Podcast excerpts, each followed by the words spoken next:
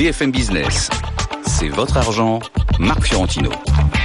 C'est votre argent, c'est votre week-end. Et quel week-end Et c'est une émission vraiment exceptionnelle. Nous allons revivre la semaine ensemble. Et quelle semaine Sans langue de bois, avec de bons coups de gueule. Et maintenant, jingle. C'est sympa le jingle, hein C'est l'égérie de cette émission. Elle pose des questions pertinentes et impertinentes. C'est la seule, l'unique, Laure Closier. Impertinente. Oui, bonjour Impertinente. Marc. Non Si, Pas impertinente si, si. Vous êtes prête ou pas Impertinente, mais pas impertinente. D'accord.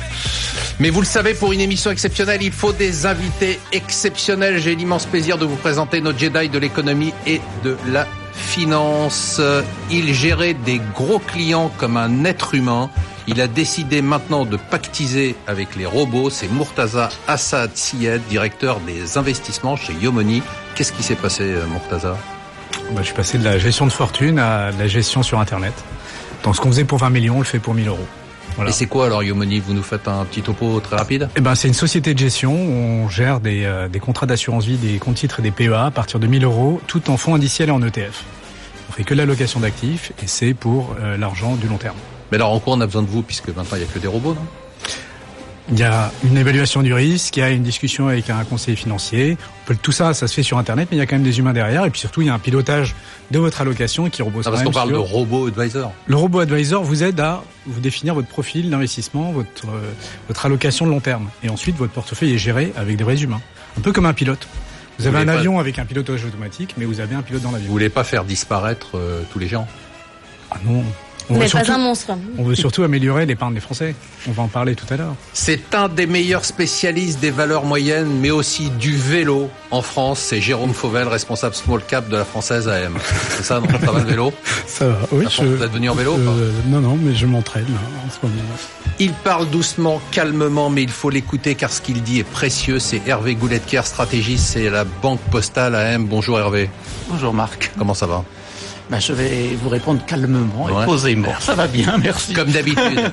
Il nous fait le plaisir de revenir et nous le félicitons car son prénom veut dire félicitations. C'est Mabrouk Chetouane. Vous êtes responsable de la recherche et de la stratégie pour BFTIM, filiale d'Amundi. Ça fait quoi BFTIM C'est-à-dire? Ça fait quoi comme activité? La gestion d'actifs. Gestion d'actifs avec une spécialisation particulière? Sur la trésorerie, euh, trésorerie courte et longue. Jingle maintenant, c'est notre gourou. Ça me donne la pêche ça. Notre lumière, notre guide, Emmanuel Le Chypre Kung Fu Panda pour ses ici. C'est sympa ça. ça me fait toujours Ça fait toujours plaisir. Quoi. On se dit, voilà, c'est un petit moment euh, qu'on passe ensemble. C'est comme la musique du vendredi qu'on adore. Et puis, euh, c'est comme écouter leur closier qui va nous dire, euh, maintenant, on parle du lundi. Mais oui, écoutez-moi, on commence avec une nouvelle inattendue. Applaudissement général, le déficit public en France est passé sous la barre des 3%. Est-ce que c'est de la chance ou du talent ou les deux?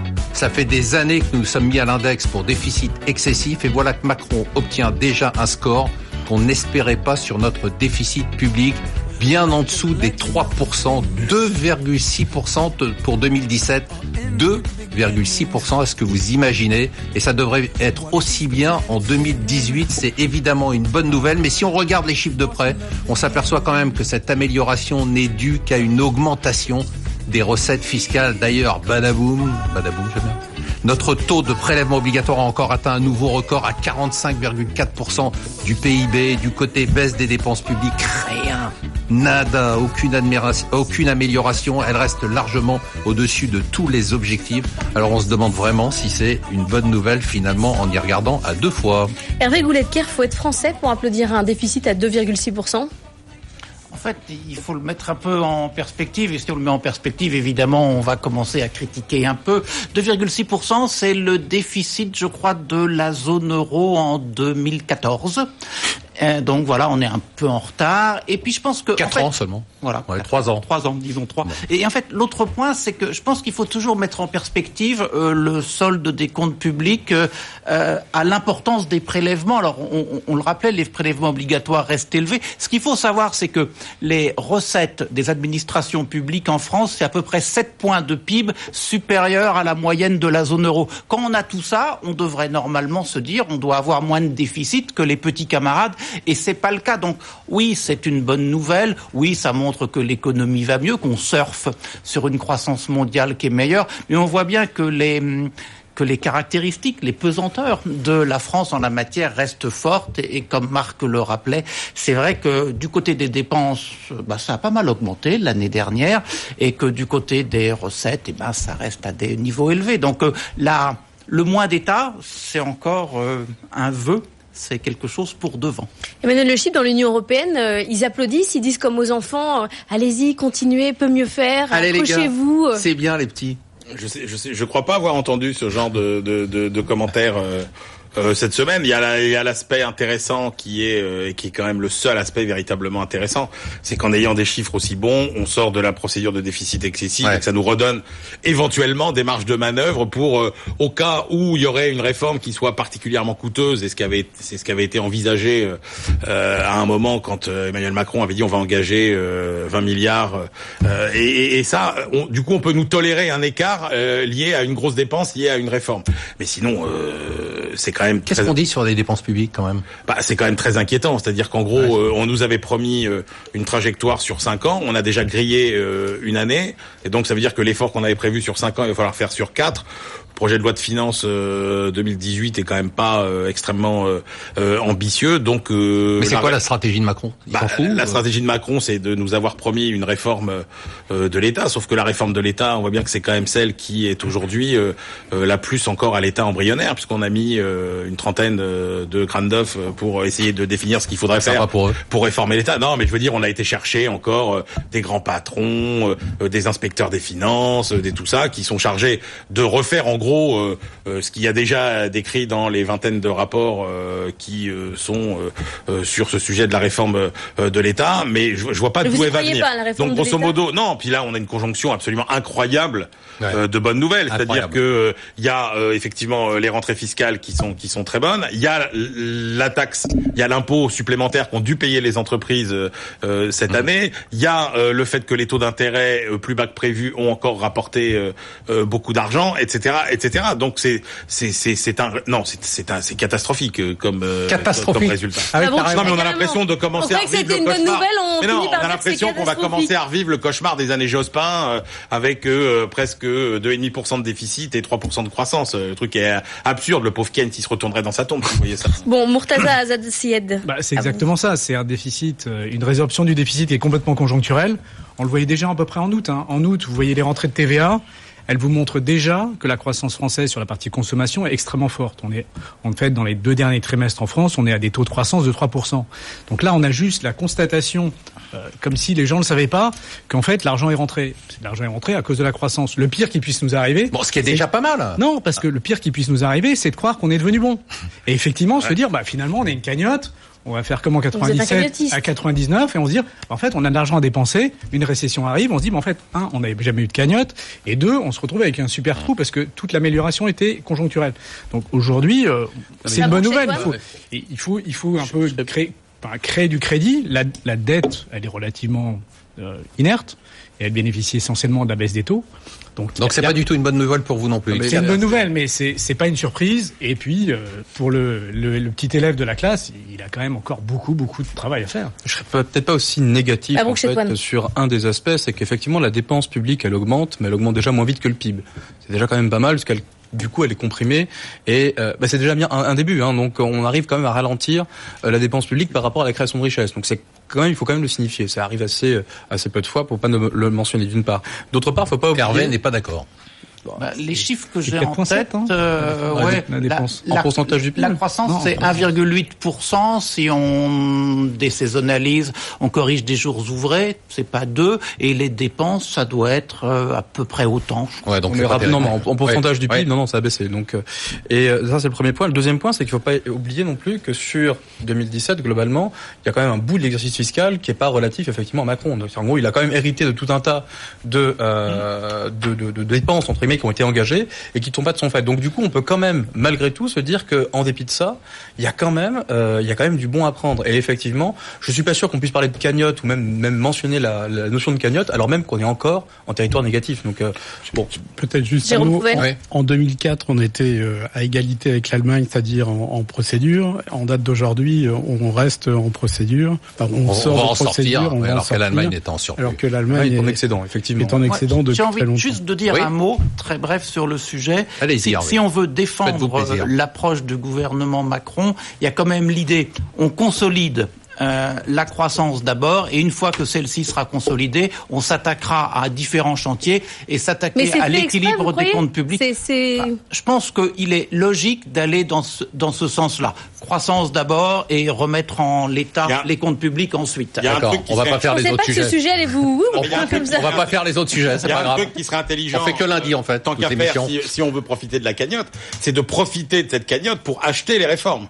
C'est-à-dire en gros, il y a un moment, on voit bien qu'il y a certains sujets où il faudra racheter des droits, euh, dépenser un peu pour mettre un peu d'huile dans les dans les rouages. Et donc après tout, quitte, mardi à, à, pas, à pas avoir mardi. Voilà, de Marc n'arrête pas de faire des moulinettes pour qu'on passe à mardi. Mardi, mardi, ça va être très pour les réformes. C'était une grande journée de théâtre. Donald Trump nous jouerait-il une pièce intitulée La guerre commerciale aura-t-elle lieu? On va être beaucoup plus court.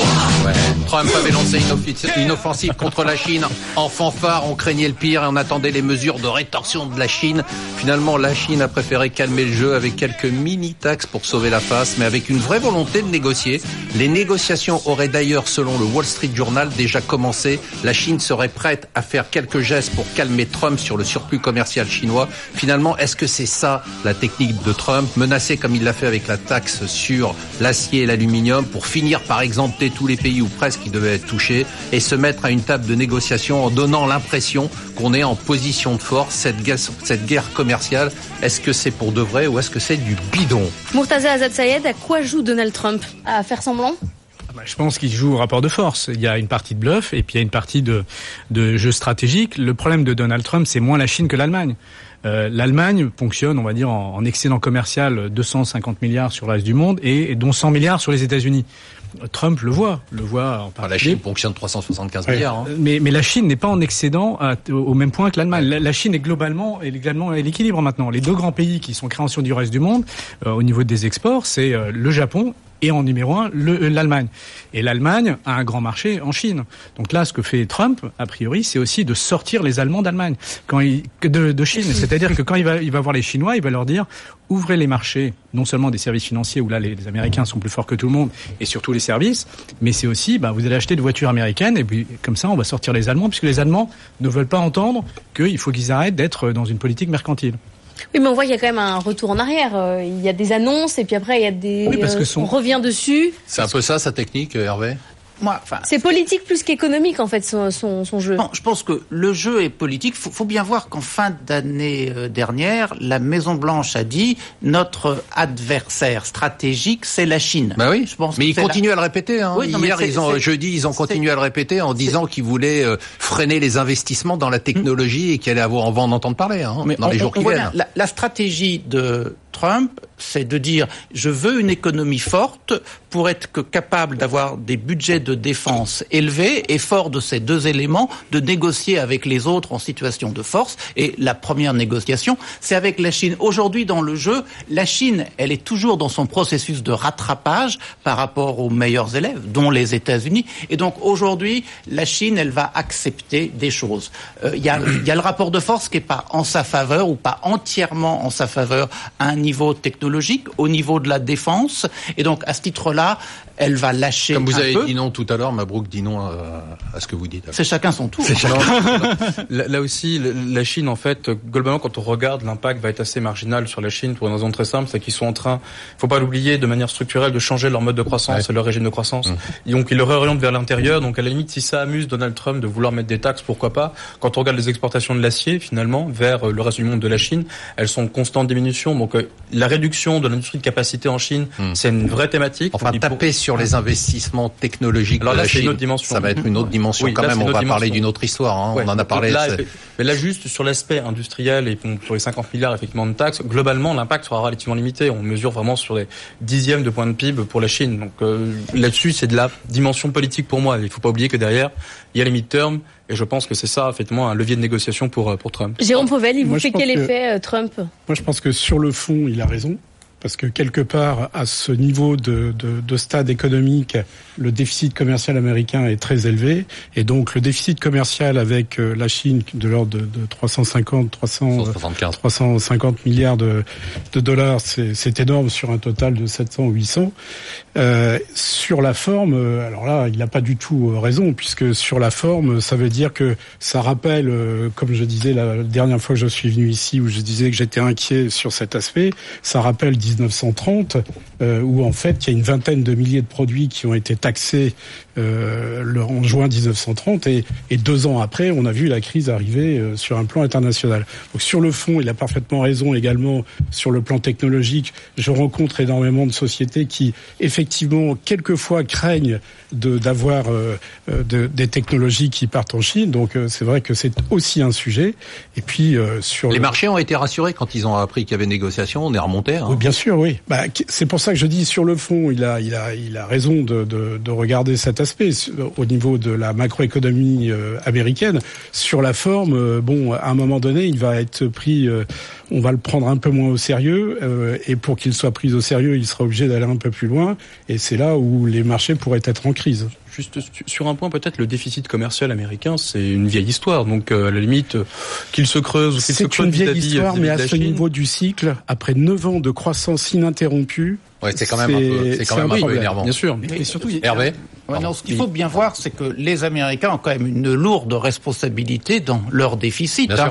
Euh, là, ils font de la relance justement à un moment du cycle où en faire, ça ne sert pas à grand chose. Ils n'épargnent pas assez. Quoi, avant d'aller euh, euh, envoyer des critiques sur un tel ou un tel de leurs partenaires, en plus réfléchir au niveau bilatéral en termes de solde extérieur, je suis pas sûr que ça fasse sens. Et puis, il faudrait qu'ils balayent chez eux ils pourraient avoir des réglages macroéconomiques plus vertueux que ce qu'ils ont aujourd'hui. Les Américains, ils ont un truc, c'est que... Ah, on fera pas le mercredi, alors. C'est pas grave. Désolé. Non, non, c'est pas grave. Ils, ils, ont toujours eu l'envie, et puis personne ne les a empêchés, de vivre au-dessus de leurs moyens. Tant qu'il y a des pays étrangers qui les financent, ils n'ont aucune raison de se gêner. Et je pense que l'épreuve de force, elle est assez claire. Les États-Unis imposent leurs lois tant qu'ils le peuvent. Et il y a quelque chose que je pense qui est assez intéressant qu'on voit effectivement. caché derrière cette histoire de Chine, c'est que les États-Unis, ils ont un, un, un, un jeu stratégique qui est de dire nous, on est excédentaire en service. On peut produire du service et on exporte du service, et ça on le voit pas, parce que finalement ils sont excédentaires sur la balance commerciale de service. Les services c'est simple, c'est la techno et les services financiers, et on est déficitaire sur les produits et les matières premières les matières premières, ils ont réglé le problème avec le gaz de schiste. On va passer à mercredi. Et les, voilà. Et les produits, bah, c'est les Chinois. Les cinq premiers partenaires commerciaux des États-Unis déteignent la moitié de la dette extérieure américaine. Absolument. Donc tout le monde a. a, a, a on se tient par la barbichette mercredi. Mercredi, on s'était à Ça va être super rapide. à une croissance en hausse qu'on apprend qu'elle ralentit déjà. Mais qu'est-ce que c'est que cette histoire? Alors je vais dire ça très vite. Tu hein. veux ou tu veux pas? Alors ça veut ou ça veut pas? On est à peine de sabler le champagne. On fait encore la super performance économique de l'Europe et de la zone euro et les révisions à la hausse de la croissance pour les années qui viennent. Et puis voici, voilà là qu'on a ici et là quelques signes de ralentissement, comme l'indice de confiance économique dans la zone euro, qui a été annoncé en baisse cette semaine. Des indicateurs en Allemagne moins brillants qu'à l'habitude, même en France. Emmanuel nous en avait parlé la semaine dernière. On a eu des petites déceptions. Il ne faudrait quand même pas que la machine se grippe maintenant. Non, pitié pas déjà. Rassurez-nous, Emmanuel. Dites-nous que l'Europe va bien et que ce n'est qu'un petit coup de mou temporaire. Rassurez-le, Emmanuel. L'Europe va bien. Je vous l'ai dit la semaine dernière. On est rentré en régime de, de croisière. Voilà on est passé de la phase d'accélération à la phase de, de, de régime de, de, de, de, de, croisière. Donc on va partir sur ces rythmes-là, sans davantage accélérer, mais pour plusieurs trimestres. Mais quand on, quand on gère du, des fonds du côté des, des gérants et des directeurs d'investissement, comment on fait pour analyser ces données euh, qui vont dans tous les sens? On, reste calme, on, On n'est pas trop investi, on, joue comment? Bah, euh, on reste, on essaye de toujours rester calme pour commencer, et deuxièmement, on essaye d'analyser les, les, chiffres dans leur euh, en interne, si je puis dire. Et je dirais que en matière de, de petites entreprises ou de, de sociétés euh, industrielles, c'est vrai qu'on on assiste à des tensions, c'est-à-dire que le taux d'utilisation des capacités industrielles en France est monté à 87%. Mmh. Le taux des sociétés, la moyenne euh, historique, c'est 82. Hein. Euh, le taux de, de sociétés qui montent un goulot d'étranglement, on est monté à, pratiquement 37 contre une dizaine de pourcents en 2009. Donc effectivement, on est en maturité économique. Et, euh, Mais à un niveau élevé, comme dit Emmanuel. Et un niveau relativement élevé. Hervé, il faut s'inquiéter ou pas du tout? Ben, en fait, il y a deux lectures possibles. Vous dites, vous prenez toutes les enquêtes de conjoncture. Niveau moyen du premier trimestre, c'est le même niveau que celui du quatrième trimestre. Et donc, vous dites, bah, il se passe rien. C'est simplement la croissance qui se stabilise. Elle ne ralentit pas. Vous prenez le niveau de mars en mensuel par rapport au niveau de janvier. Par exemple, le PMI, qui est un mmh. indicateur mmh. fétiche sur les marchés, vous perdez trois points. Donc, en fait, ce qu'il faudrait, c'est qu'en avril, au minimum, ça se stabilise, Mais voire ça, remonte un peu. Ça serait le scénario. Ça, ça peur. Voilà. D'accord. Donc ça, c'est le scénario d'Emmanuel qui dit ça va stabiliser, on est en rythme de croisière. Vous dites qu'il y a une chance quand même qu'on puisse... Bah, en fait, à 53, la moyenne, c'est 57. On est quand même significativement en dessous, il faudrait qu'avril, ça remonte un peu. Toutefois, il y, a quand même, un, Oui, mais ça ne sera pas le même rythme de croissance. Il faut souligner aussi qu'on revient de points très très hauts. Quand on regarde juste la corrélation du PMI, par exemple, de la partie manufacturière, qui est très très bien corrélée au PIB, on a complètement décroché entre le PIB et, euh, et cet indicateur. Donc il est normal à un moment donné de revenir quelque part sur euh, des niveaux, entre guillemets, beaucoup plus de croissance, niveau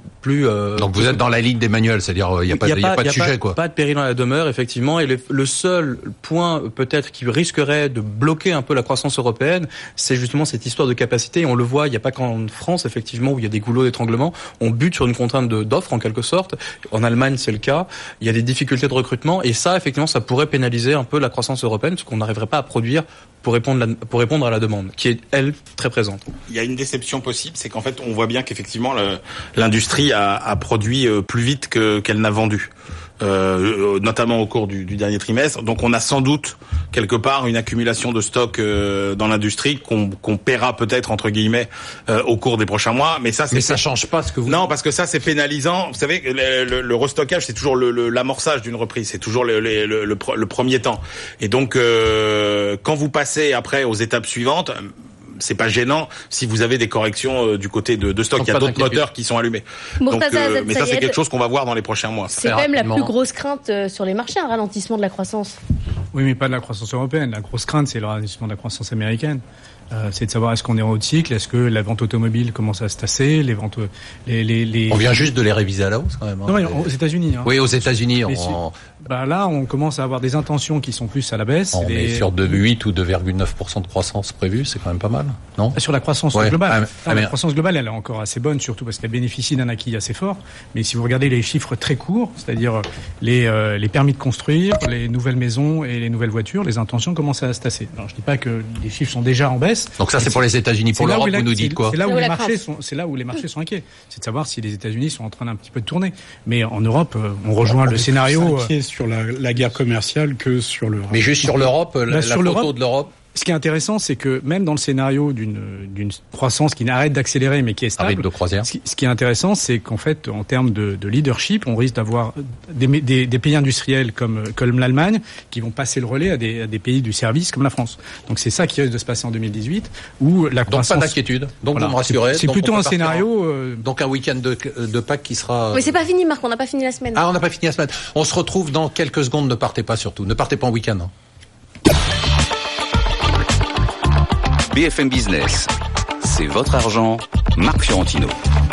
Oui, absolument, c'est votre argent, c'est un super week-end en plus, donc c'est une super émission avec Emmanuel Le Chypre, Kung Fu Panda qui est super, tout le monde est super, Mabrouk Chetouane qui est super, euh, Hervé Gouletker qui est super, avec Jérôme Fauvel, notre ami euh, cycliste, avec Murtaza Assad Sied et avec Laure Closier qui est super. Alors elle, elle est vraiment elle est vraiment trop super. Jeudi, on reparle d'un doux rêve, orienter l'épargne des Français vers les placements plus productifs, un rêve qui a du mal à se transformer en réalité malgré toutes les tentatives. Les Français épargnent de l'argent, beaucoup d'argent. Le problème, c'est qu'ils n'aiment pas le risque. Ils aiment l'immobilier, ils aiment les fonds euros de l'assurance vie et ils aiment les livrets. Cela fait des années que les gouvernements successifs ont essayé de réorienter l'épargne des Français vers des placements plus productifs, des placements dits à risque, sans succès. Le gouvernement vient d'annoncer qu'il voulait faire bouger les lignes sur l'assurance vie en privilégiant les contrats euro-croissance, un compromis entre les fonds euros et les unités de compte, sur l'épargne retraite avec plus de souplesse dans les produits. C'est la énième tentative, j'en entends parler depuis des années. Est-ce que les épargnants français vont enfin changer de mentalité? C'est la question du jour, c'est la question d'argent. Hervé Gouletter, qu'est-ce qui pourrait faire aimer les actions aux Français?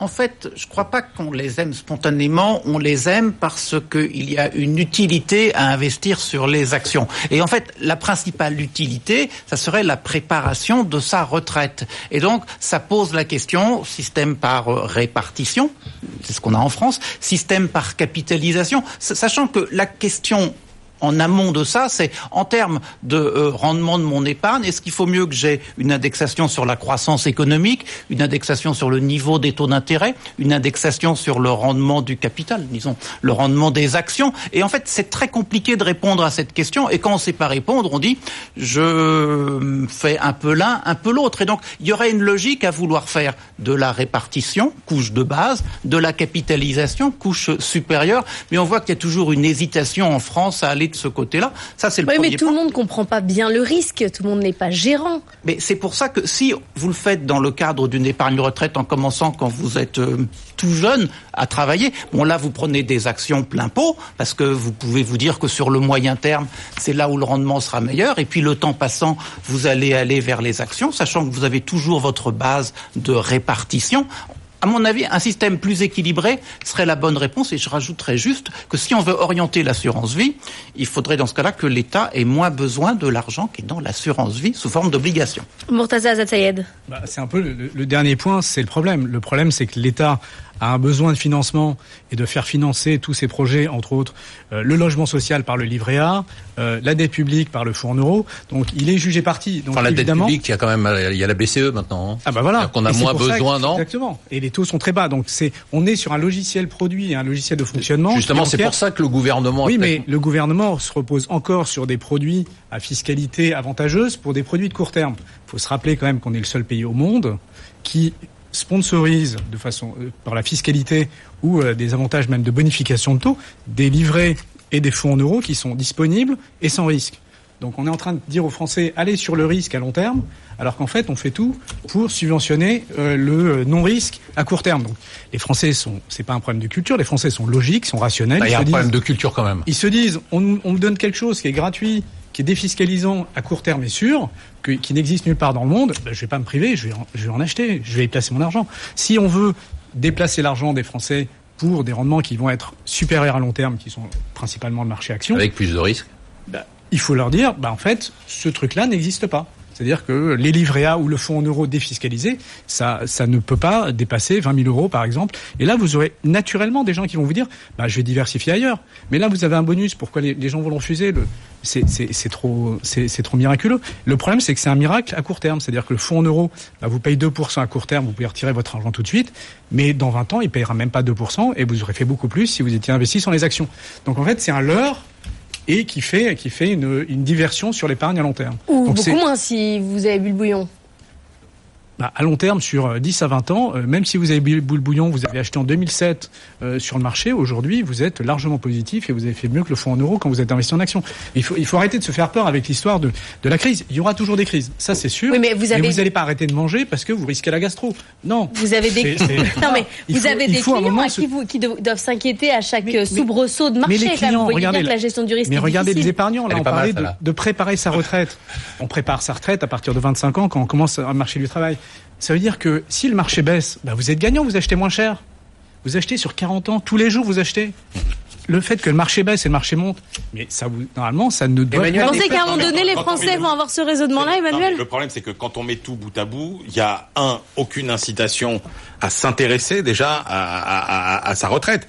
Les jeunes Américains, ils sont pas plus euh, passionnés par la bourse ou par la finance, ils sont plus pas, sauf, qu'ils sont responsabilisés parce que c'est une nécessité. Donc nous, il n'y a pas la nécessité. Deux, euh, il n'y a pas le, le, gain non plus puisque euh, si les trois quarts de l'épargne des Français va sur des supports garantis, c'est bien qu'au final, c'est quand même plus intéressant. Et puis il y a quand même un troisième. Alors donc je souscris à tout ce qui a été dit, mais il y a quand même un élément supplémentaire qui faut rajouter et qui là encore est spécifiquement français, c'est cette espèce d'agitation, euh, euh, de, de, de, de, modification des règles du jeu en, en permanence. Mmh. C'est-à-dire que cette frénésie de, de vouloir modifier en permanence euh, les incitations fiscales, etc., fait que vous avez une grave crise de confiance de la part des épargnants dans dans la viabilité de leur stratégie d'investissement. Alors, on l'a dans une incarnation absolue avec tout ce qui concerne l'investissement euh, dans le, le, le, le résidentiel euh, à, à, but locatif, mmh. où là les gens quand même s'engagent pour 10, 15 ans, 20 ans. Or,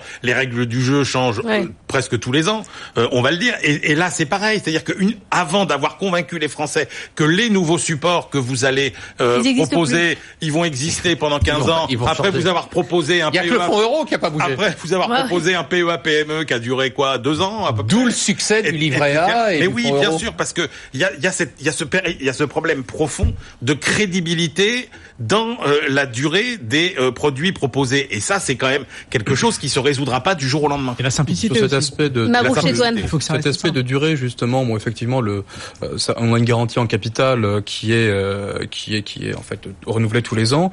Là, effectivement, le contrat en euros propose une garantie en capital à terme, c'est-à-dire au bout des 8 Euro ans. Croissance, hein, c'est Euro croissance, pardon, oui. Euh, donc du coup, effectivement, ça permet, ça rassure en quelque sorte peut-être l'investisseur, enfin du moins le, le ménage, qui effectivement craint les crises, que euh, bon, il est possible de à un moment donné récupérer. On l'a déjà essayé, hein, ce, ce, contrat, ça va pas super bien marcher. Hein. Jérôme Fauvel, dites-nous des choses positives sur les actions. Bah, tout ce qui peut aller en faveur des actions, euh, super. Et en fait, je pense que le comment le plan gouvernemental pour le, la réforme de l'épargne, euh, donc c'est le, le, ça va dans le sens du, du pacte, hein, c'est-à-dire le plan euh, d'action pour la, la, croissance et euh, la transmission des entreprises. Et donc euh, effectivement, euh, il y a un certain nombre de TI, il y a un certain nombre de personnes qui chefs d'entreprise qui vieillissent. Il va falloir trouver des capitaux pour acheter ces entreprises. Et donc tout ce qui va dans le sens d'augmenter les actions et le fait que les épargnants aient des actions dans leur portefeuille, je ne peux trouver euh, que cela que très bien. Un, un, dernier aspect peut-être à souligner, c'est ah euh, c'est également le, le, le, fait que maintenant aujourd'hui euh, il y a peu d'entreprises finalement qui sont de petites entreprises, moyennes entreprises qui sont incitées à venir à émettre sur les marchés d'actions parce qu'il y a des contraintes de sortie qui sont extrêmement fortes et qui ont été légèrement abaissées. Donc ça effectivement, ça peut amener effectivement de nouveaux acteurs, augmenter effectivement diversifier l'offre et donc du coup peut-être euh, peut-être justement dynamiser un peu ces marchés. Et on passe à vendredi. On est sans marché, fermeture bah pour le week-end de Pâques. Le moment de faire un point sur une semaine un peu chahutée. C'est un jour comme ça, un jour sans marché. Le jour saint, c'est Pâques et la fin du trimestre. L'heure des bilans, le premier trimestre s'achève et les investisseurs veulent déjà l'oublier. Entre les valeurs tech qui ont été sous pression avec près de 400 milliards de dollars de capitalisation envolés sur les GAFAM, les menaces commerciales qui ont pesé lourdement, exemple DAX qui a par exemple perdu plus de 12% depuis son plus haut de l'année, les incertitudes géopolitiques, ce n'était pas la joie, l'élément marquant donc de ce trimestre, c'est bien sûr le comeback de la volatilité. Ce qui est tout de même étonnant dans tout cela, c'est que malgré l'engouement apparent pour l'Europe, les valeurs européennes sous-performent toujours les valeurs américaines. En fait, on a quand même l'impression qu'on n'y voit pas très clair en cette fin de trimestre, alors éclairez-nous pour le trimestre qui vient. Murtaza Azad éclairez-nous.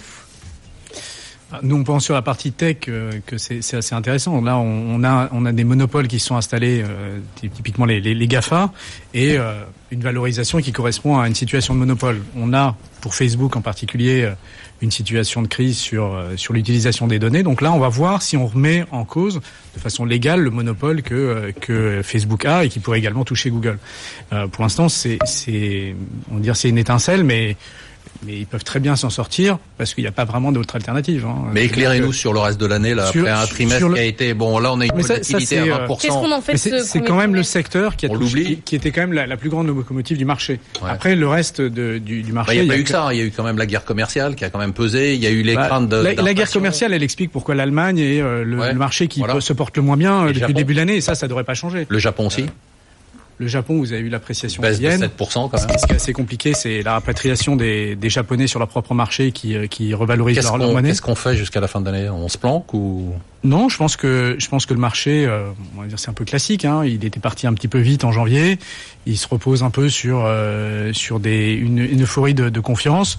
On revient et on est plutôt sur un marché qui qui devrait continuer positivement jusqu'à la fin de l'année, mais, mais dans, un, dans un écart de volatilité qui va être bien supérieur à celui qu'on a connu en 2017. Mais c'est juste un retour à normal, hein, quelque part. Jérôme, comme vous voyez la suite de l'année? je, pense qu'on a tout à l'heure euh, répondu un peu à cette question, c'est-à-dire que effectivement, si euh, on considère qu'on est en phase de maturité euh, économique hein, après neuf ans de, de, croissance économique dans le monde et notamment en Europe avec après la reprise de 2013-2014, donc si on se réfère au cycle de Jugler sur cinq ans, donc ça veut dire que moi je commence à préparer euh, je veux dire la phase d'après qui sera la phase de décroissance.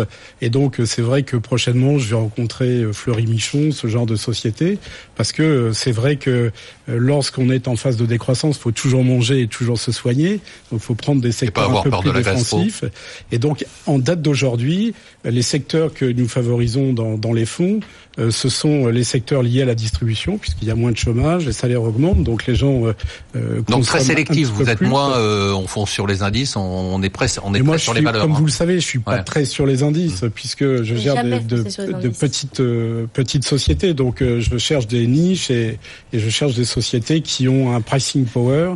La majorité des sociétés du fonds que je gère sont constituées de leaders euh, français, européens ou mondiaux.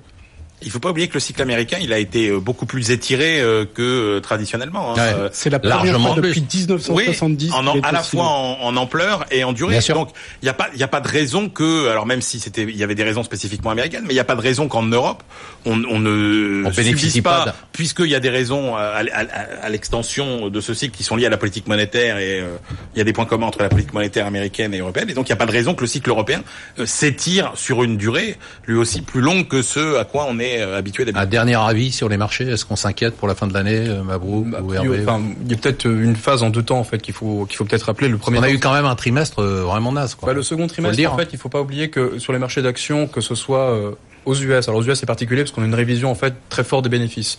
Euh, en Europe, les, les bénéfices n'ont pas été révisés à la baisse. Donc ça c'est quand même un point aussi assez important. À chaque fois on démarre à 15% et on finit à 2. Là finalement globalement ça reste, on reste autour de 10%, qui constitue effectivement de, de projection de bénéfices. Euh, le, point, le point de, le point de commencement de 2018. Là, effectivement, pour, pour la suite, pour les prochains mois, il n'y a pas vraiment de souci à se faire. On table sur un rebond. En revanche, la deuxième partie de l'année risque d'être un peu plus compliquée. On a les banques centrales, effectivement, là, qui vont devoir à de nouveau annoncer en fait des mesures un peu moins accommodantes, un peu moins d'accommodation monétaire. Et ça, effectivement, c'est de nature à faire un peu repartir les taux et possiblement en fait comprimer, euh, comprimer la prime action. Mais il n'y a, a, pas que les actions. En, en, haut de cycle, c'est aussi les matières premières qui sont les, qui sont les plus dynamiques. Donc on, on peut rester sur des actifs risqués et en, en, faisant une rotation sur, euh, sur, des, sur, des, sur des marchés pétroliers, par exemple, marché de l'énergie, qui, qui se portent très bien. Et on passe aux événements de la semaine. Très rapidement. Juste euh, une, deux choses de contexte. Première chose, si on a baissé de 3 ou 4% je sais pas, le marché américain, faut pas oublier que euh, la dernière baisse trimestrielle remontait à l'été 2015 et entre-temps, on avait fait plus 40% de hausse donc faut relativiser. La volatilité, il y a un changement de régime. et donc ça, il faut qu'on fasse avec. Et on passe aux événements qui vous ont marqué cette semaine. Emmanuel Le Chypre, quel est le vôtre? Bah, euh, Cette magnifique euh, réunion, ce rapport euh, Villani sur l'intelligence euh, artificielle, donc qui veut faire de la France euh, un champion de l'intelligence artificielle, et puis le décalage avec euh, l'étude que, enfin les, chiffres que nous donne l'INSEE aussi cette semaine sur la non-utilisation, même et quand je vous dis non-utilisation d'ordinateurs, d'internet, etc., d'un nombre stupéfiant de, de, petites entreprises. Et donc, donc vous dites qu'il y a un décalage. Bah, il y a un décalage absolument terrible. Entre la réalité du terrain et ce qui est ce qu'on et les ambitions qu'on a. Moi, ce qui m'interpelle, c'est en fait toute cette génération perdue d'entreprises qui sont des entreprises dirigées par des patrons vieillissants, sans vision, etc. Et qu'on a vraiment aujourd'hui. Internet. Non, mais ça, c'est la faute aussi aux ingénieurs qui, dans les années 80, etc., ont préféré aller faire les, les, les débiles dans les salles de marché plutôt que de revenir à leur vrai Allez, c'est parti. Tout ça pour dire qu'il y a une nouvelle génération qui se prépare. Ah, et quand vous mettez bout à bout, non mais quand vous mettez bout à bout ce qu'a dit Jérôme tout à l'heure sur euh, le nombre d'entreprises qui vont devoir être transmises dans les années euh, qui viennent, la révolution euh, technologique, le fait que les ingénieurs français sortis des écoles reviennent maintenant ah, dans l'économie réelle, etc. Moi, je vous dis qu'on est quelque part autour d'une année un ou deux d'une nouvelle ère pour l'industrie française. Ah, c'est génial, comme Emmanuel a pris tout le temps, vous avez 10 secondes pour votre événement de la semaine. Le TED spread qui continue d'augmenter, qui est une mesure effectivement du, du, des tensions sur le marché interbancaire américain, qui rappelle de, de, mauvais souvenirs puisque effectivement ce TED spread avait explosé lors de la crise de, de 2007-2008. Donc petit signal d'alerte. Et là, c'est quelque chose qu'on regarde, mais pour des raisons techniques, ce dernier a augmenté, mais quand même ça laisse un peu de de, de stress sur euh, sur les marchés. Donc c'est quelque chose qu'il faut regarder, euh, qu'il faut suivre. Hervé Goulet de cœur. Moi, ce, que, ce qui me semble important, c'est la complexité des éléments qu'on n'arrive pas à bien, bien prendre en compte. On parlait de la politique commerciale, là on parle du Libor, et en fait le Libor, on, se dit, bon, il est en train de se tendre, est-ce que ça veut dire que le euh, secteur financier américain est en crise, il y a quelque chose qui se passe C'est vraisemblablement pas ça du tout, mais on voit bien qu'il y a un certain nombre d'éléments qui sont un peu complexe pour les analyses classiques du marché. Et, et, et ça, ça participe du stress. Et, et je pense qu'il y en a, il y en aura d'autres. Jérôme Fauvel, en un mot. Euh, en un mot, euh, c'est ma, ma, visite euh, au, au, salon Global Industrie, euh, donc euh, où il y a eu la visite de quatre ministres. Emmanuel Macron a organisé un cocktail avec 200 patrons d'entreprise de ce de ce salon. Donc c'est un salon qui reprend. J'ai visité l'usine 4.0 où entre parenthèses j'ai compris que le point crucial de, des entreprises c'était de, de, de, favoriser la maintenance programmée. Et donc il n'y a pas que effectivement l'intelligence artificielle en fait partie. Et juste un juste un mot pour dire que en Allemagne ils ont également un, un salon, euh, le, ce, ce, même salon, mais que l'un des actionnaires de ce salon, eh bien en fait ce sont les syndicats. Murtaza, votre événement c'était Facebook. C'est sympa ça, c'est marrant. Du coup bah, c'est Facebook, c'était de savoir si euh, s'ils vont réussir à se maintenir, s'ils se maintiennent, euh, et en tout cas ils n'ont pas de pénalité ni de ni de remise en cause de leur modèle qui est quand même très intrusif euh, dans On va avoir en parler beaucoup, j'imagine, dans les semaines qui viennent. Hein. Bah exactement. Et si s'ils tiennent, bah ils ont ils ont un énorme boulevard et c'est quand même un changement de changement de rythme pour tout ce qui est monopole numérique, parce que là on parle vraiment de, de situation de monopole pour ces pour ces grands grands groupes. Et on passe le classement qu'on attend tous. mais quel affreux trimestre ont passé nos gérants. Ah Alors tout commençait bien, on en a vu ici nous dire qu'ils avaient fait leur perf en quoi Trois semaines. Et puis ça s'est un peu complexifié. On finit le mois de mars avec deux gérants sur 17 dans le vert. Tous les autres sont dans le rouge. Sébastien Lalevé est toujours premier, mais lui aussi, hein, il voit sa performance fondre comme neige au soleil. Il n'est plus qu'à 5,9%. Romain Burnand se hisse à la deuxième place avec plus 0,5% grâce à la bonne tenue du titre Alten. Et puis Alain Crouza, troisième position avec moins 0,1% bah grâce à la performance du Publicis. Magnifique performance. Jérôme Fauvel, il vous faut défendre votre place. Alors qu'est-ce qu'on fait avec Fijac Aero euh, Je garde, oui. MND alors MND, euh, j'avais dit la fois dernière que je n'étais plus dans dans la société. mais je vais... Non, non, je vais au contraire, je vais, je vais renforcer au moment de l'augmentation de capital. Groupe LDLC. Je garde. SES Imagotag. Euh, J'étais sorti, mais je, à 27,50, je reviens. Groupe Gorgé. Groupe Gorgé, je reste. La, Kerling. 3D. Kerling, que je reste. et Katana.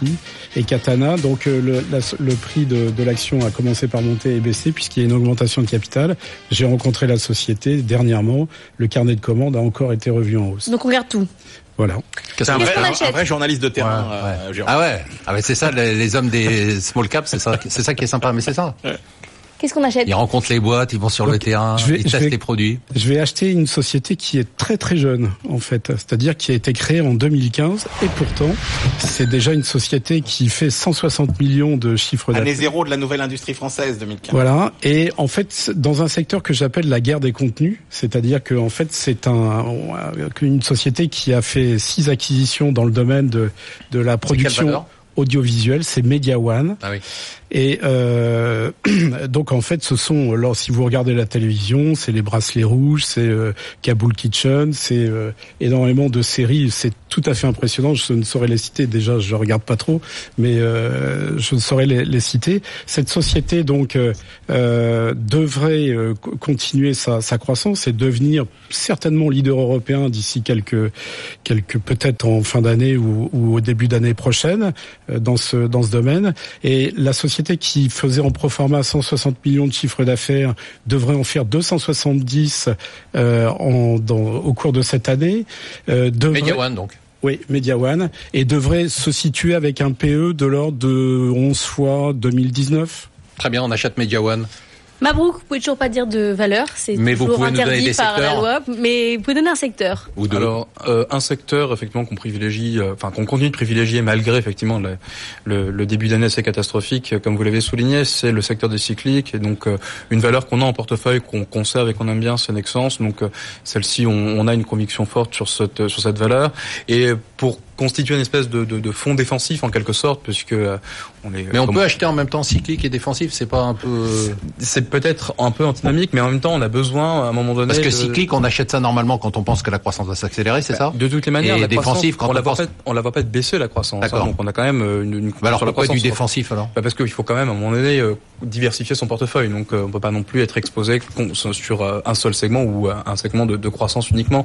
Donc bah, il y a un secteur qu'on aime bien sur sur cet aspect un peu défensif, c'est le secteur des pharmaceutiques, bon, qui, qui, a un peu peiné effectivement, mais qui euh, qui constitue un fonds, un fonds de protection pour nous. Euh, il y a c'est quoi comme euh, enfin vous pouvez nous donner d'autres idées de valeur c'est euh, d'autres idées de valeur enfin pour jouer pour jouer la thématique pour jouer défensive. la thématique.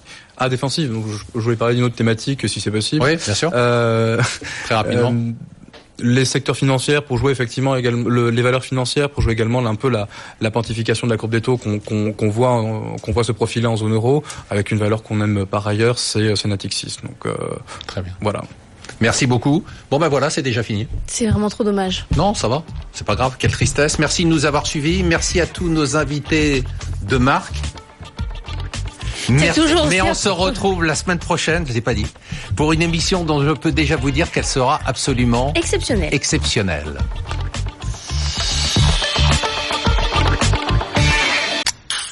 Here's the thing about new Cherry Vanilla Coke. Though cherry is named first, all the flavors taste just as great. I mean, it could have just as easily been Vanilla Cherry Coke, or it could have been Coke Cherry Vanilla. And since it's two amazing flavors of Coke, it might have been Coke Vanilla Cherry Coke or Cherry Vanilla Coke Coke. Mm, unless you're in France, which would make it Le Coke de la Vanilla de la Cherry de la Creme. New Cherry Vanilla Coke. So good together. And new Cherry Vanilla Coke Zero Sugar. Same great taste, zero sugar.